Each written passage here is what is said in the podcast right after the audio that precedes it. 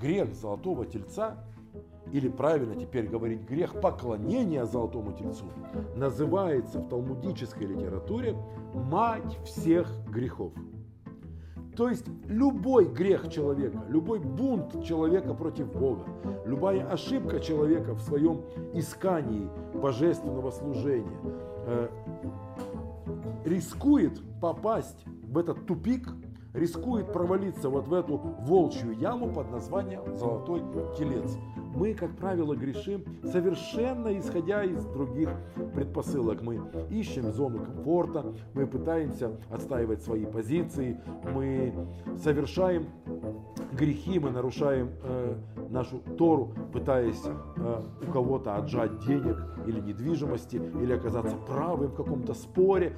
А что, неужели каждый из нас может сказать, что совершает тот или иной грех на самом-то деле? Мотивация у меня была хорошая, я просто хотел Богу служить. Об этом и говорит Левицак из Бердичева. Из их грехов получилась Тора. Справочник ошибок человека – попытке человека найти оптимальный, наиболее продуктивный способ взаимоотношений человека с Творцом.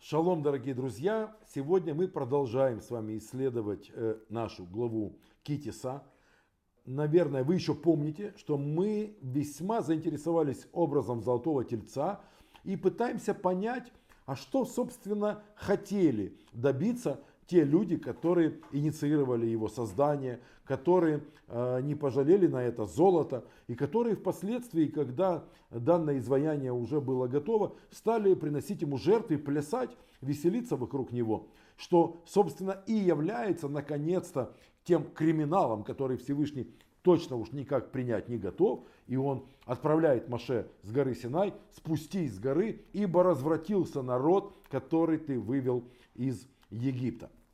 А что же такое этот самый золотой телец? Присаживайтесь поудобнее, я вам сейчас кое-что расскажу.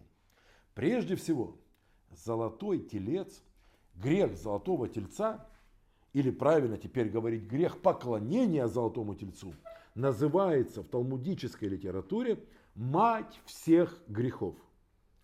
То есть любой грех человека, любой бунт человека против Бога, любая ошибка человека в своем искании божественного служения э, рискует попасть в этот тупик, рискует провалиться вот в эту волчью яму под названием Золотой Телец. Любопытно вспомнить здесь историю, которую когда-то рассказал Раби Леви Ицхак из Бердичева. Один из его э, учеников, из прихожан его Бердичевской синагоги, сказал ему, Ребе, я читаю Тору, я читаю э, истории о поколении пустыни, как они шли по пустыне и совершали один грех за другим, один за другим. Ребе, но эта книга, наша с вами святая Тора, эта книга о грехах еврейского народа, Рэбе. Я не могу это спокойно читать. Мне не стыдно, что я тоже еврей. Что же мне делать? Леви из Бердичева, великий защитник и адвокат народа Израиля, улыбнулся и сказал, послушай, дружок, из их грехов целая Тора получилась. А что же получится из наших с тобой добрых дел? Небось, даже где-нибудь в плохом месте э, побрезгуют об этом написать. Они так грешили, что Тора получилась. Что хотел сказать этим великий защитник, великий адвокат народа Израиля? Ни один из грехов, по мнению Левицкого из Бердичева, описанный в нашей святой Торе, не похож на наши с вами грехи. Они грешили исключительно потому, что пытались найти себя в отношениях с Богом. Они искали этих отношений. Они пытались найти ту форму взаимоотношений, в которой они оказались бы максимально полезны Богу. Э, ту форму отношений, в которой бы э, они были бы максимально симпатичны Творцу и Владыке Вселенной. Мы, как правило, грешим совершенно исходя из других предпосылок. Мы ищем зону комфорта, мы пытаемся отстаивать свои позиции, мы совершаем грехи, мы нарушаем э, нашу Тору, пытаясь у кого-то отжать денег или недвижимости, или оказаться правым в каком-то споре. А что, неужели каждый из нас может сказать, что совершая тот или иной грех, на самом-то деле мотивация у меня была хорошая, я просто хотел Богу служить. Об этом и говорит Левицак из. Из их грехов получилась Тора. Справочник ошибок человека в попытке человека найти оптимальный, наиболее продуктивный способ взаимоотношений человека с Творцом. Ошиблись, конечно, но так красиво ошиблись, так красиво хотели что-то хорошее сделать для Бога, что об этом не грех было записать впоследствии в нашей Святой Торе. Э, мы с вами как раз сейчас поговорим немножко о пророчестве, о видении пророка Ехискеля. Вот то самое э, Маасе Меркава, видение ну, престола славы Всесильного, мне очень не нравится, когда говорят колесницы Бога, потому что так э, можно докатиться до чего угодно. Если Бог на колеснице катается по небу, то я думаю, что на это можно любое исследование в Торе сразу завершать. Э, основание трона славы Всевышнего, основание престола его славы Всевышний и все миры духовные, которые служат Творцу, эти миры выражены также в обликах этих Э, хайота кодыш, этих э, святых сущностей, духовных сущностей с ликом э, быка, льва, орла и человека. Вот, кстати, о человеке мы и поговорим. Почему Борис Гребенщиков ничего нам не спел об этом в своей песне про город золотой с прозрачными воротами? Давайте займемся этим более детально. У пророка Ехискеля есть два отрывка которые очень интересно сравнить, если вам это стало интересно. А я чувствую, что вам таки да, стало интересно. В первой главе книги Ехискеля он действительно описывает основание престола или трона славы Всевышнего. И там как раз и звучит описание этих четырех ножек трона или опор мироздания, которые мы уже успели немного о них поговорить и э, о них сказать в первой части нашего исследования в главе Китиса. Один как бык, другой как лев, третий как орел, а четвертый, а четвертый как человек. Так вот, что интересно. Есть и второе описание.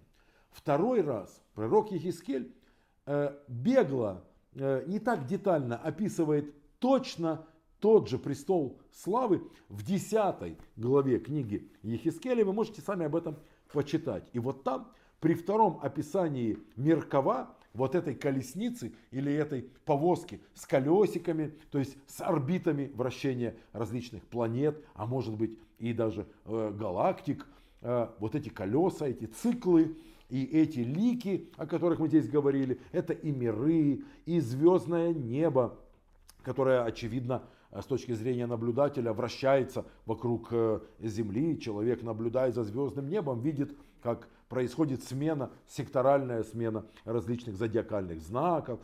Э, во втором описании нет быка. Да-да, вы не ослышались. Никакого лика быка во втором описании уже нет, а в первом есть. А что же появляется вместо быка? А вместо быка появляется керув, некая духовная сущность, некий ангел с лицом ребенка, с крыльями, точно такой, э, как был изображен дважды на крышке ковчега Бецалеля в святая святых, под крышкой которого хранятся скрижали завета, полученной Маше на вершине горы Синай. Что же получается? Бык там таки был, а впоследствии быка заменили на Керува, так и мы с вами об этом говорим.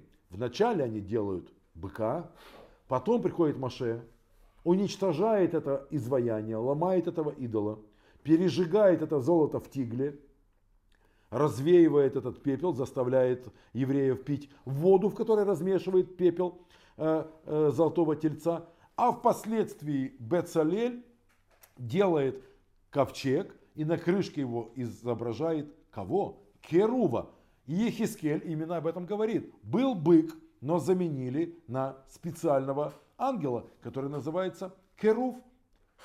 Мы, мне кажется, находимся на пороге очень интересного открытия. Давайте же вместе это открытие и сделаем. Намерения у народа были хорошими. как мы уже с вами сказали, именно по этой причине Всевышний не мешает их, не мешает им, э, евреям, в, на стадии планирования, на стадии э, обдумывания этих идей, этих намерений. Они изготавливают тельца, он тоже не вмешивается в их дела. И только когда начинается поклонение этому тельцу, вот тут как раз Всевышний считает, что дальше промедление смерти подобно и отправляет Маше спуститься с горы и прервать этот праздник.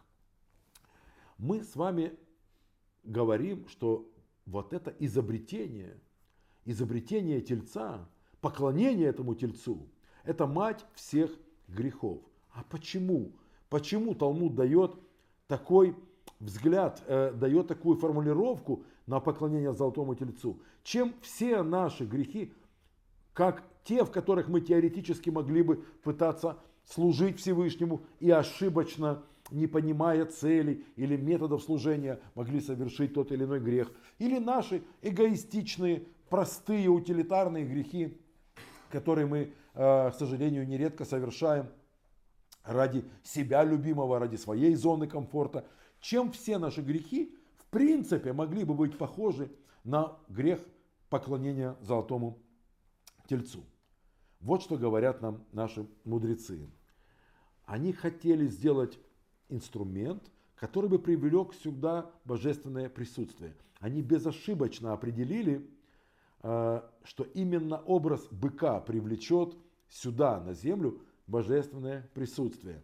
Вавилонский Талмуд говорит, что в момент дарования Торы на горе Синай трон Всевышнего был повернут к людям таким образом, что ножка с ликом быка была, ну, что ли, наиболее близкой к людям. Трон Бога смотрел в этот момент на человечество той своей стороной или той своей гранью, тем углом, где ножка быка обращена ликом этого быка к человеку. Они и пытались создать те условия, в которых Бог продлил бы свое присутствие в среде народа Израиля, подобно тому, как они ощущали это присутствие в момент Синайского откровения. Так что намерения великолепные. Как бы сделать нам так, чтобы пока Маше здесь нет, или, или никогда уже Маше сюда не вернется, чтобы мы не стали заложниками э, того фактора, присутствует здесь Маше или отсутствует он здесь,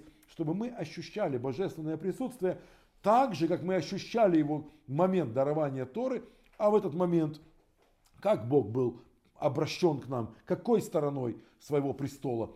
Самого Бога мы же не видели, мы видели только некое основание его престола славы, то или того, чем Бог мог бы действительно гордиться, чем Он славен в верхних и нижних мирах. К нам этот трон был обращен быком. Вот мы быка и сделаем. Что-то происходит в этот или ближайший ему момент, и Всевышний отвинчивает эту ножку от трона и заменяет ее другой ножкой, в которой вместо быка уже керув. И поэтому, когда мы действительно будем воплощать эту гениальную идею, идею о привлечении Творца Вселенной в мироздание, уже Бецалелем будет воплощен керув, а точнее два керува на крышке ковчега Завета. А что же здесь не так? Вы пытались сделать что-то, чтобы Богу было с вами интересно. Вы пытались создать условия, чтобы Богу хотелось находиться в вашей среде. Замечательно. А вы у Бога не забыли об этом спросить? А вы вообще поинтересовались, ему этот метод подходит или нет? Когда ты знаешь лучше, чем Бог, то, что ему нужно для того, чтобы находиться с тобой, когда ты решаешь за него, что ему это точно понравится – ты напоминаешь э, поведение одного э, старого еврейского портного. Анекдот. Расскажу вам этот анекдот. Человек купил отрез ткани, приходит к портному и просит портного э, шить ему костюм. Портной обмерил человека, обмерил эту ткань, говорит, да, судя по всему, здесь хватит э, материала, чтобы пошить вам костюм. Взяв мерки, портной достает лекала. Может быть, вы помните, что такое лекало? Это такие бумажные выкройки, такие странные фигуры, неправильные с точки зрения геометрии формы, которые потом при сшивании как раз и, и дадут нам этот самый костюм, пиджачок, брючки, жилеточку, ну и беретку, конечно, не надо об этом забывать. Раскладываете лекала на ткани, их нужно обвести кусочком мыла или мелком. И вот наш портной разложил эти лекала на ткани, поглядел внимательно на эту ткань, говорит, нет, снял эти лекала и перетасовал их, по-другому разложил. Долго смотрел на ткань, ничего пока не обводил, и не дай бог, боже упаси, ничего еще не резал, только, только смотрит. Посмотрел немного, нет, говорит, и снова, снова пере, перепланировал, переложил эти лекала, что-то что как-то по-другому он нашел их взаимоположение более удачным. Заказчик глядит на это говорит, что ты, что ты мостишь, что ты, что ты пытаешься здесь, я понял, ты хочешь, чтобы и тебе из этого что-то вышло, а? Я понял тебя. Наш еврейский портной говорит, боже упаси, мне из этого уже все вышло. Я себе уже из вашей ткани все пошил. Теперь мне важно, чтобы вам тоже из вашей ткани что-то вышло. Когда Всевышний дает тебе материалы и дает тебе указание, сделайте мне квартиру, и я буду обитать в нижнем мире, постройте мне такое святилище, чтобы мне в нем было бы комфортно, поверьте, имея столько золота и столько свободного времени, чего только не сделаешь из материала заказчика. Но важно, чтобы заказчик тоже получил то, что он хочет.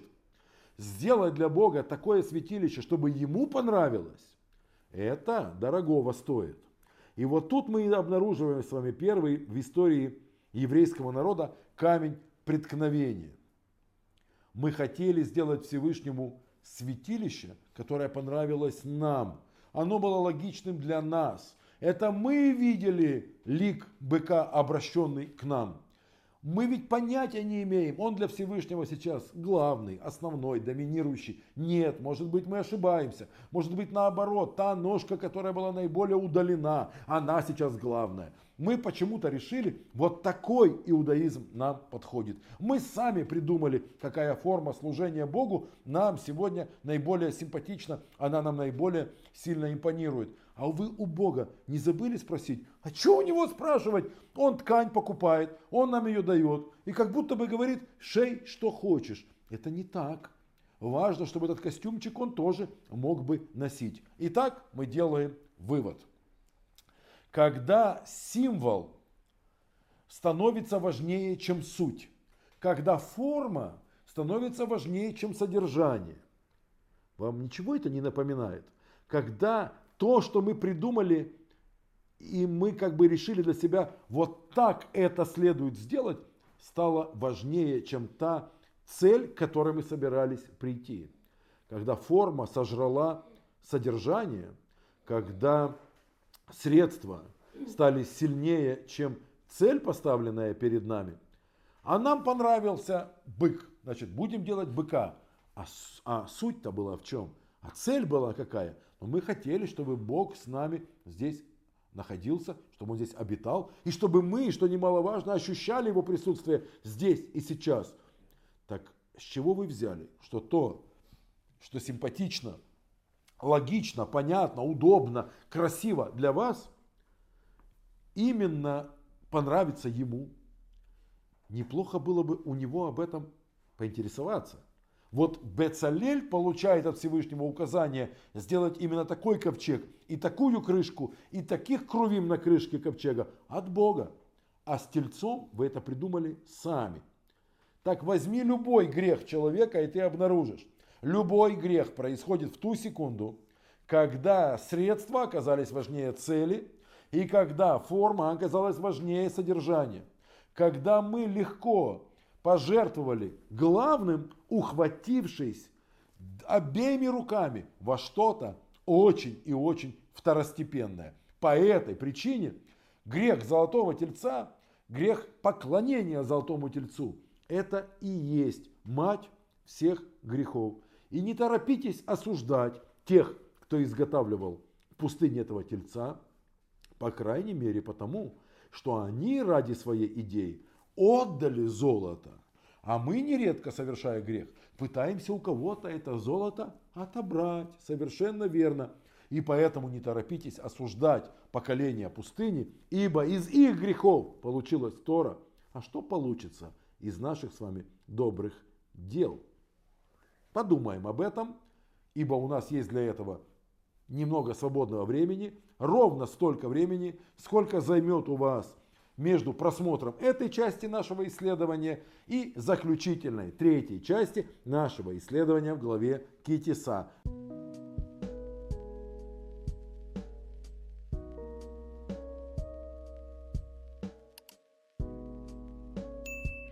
Прощаемся ненадолго, а точнее вообще не прощаемся. До новых встреч! на бескрайних просторах недельной главы. Мир вам, шалом, пока.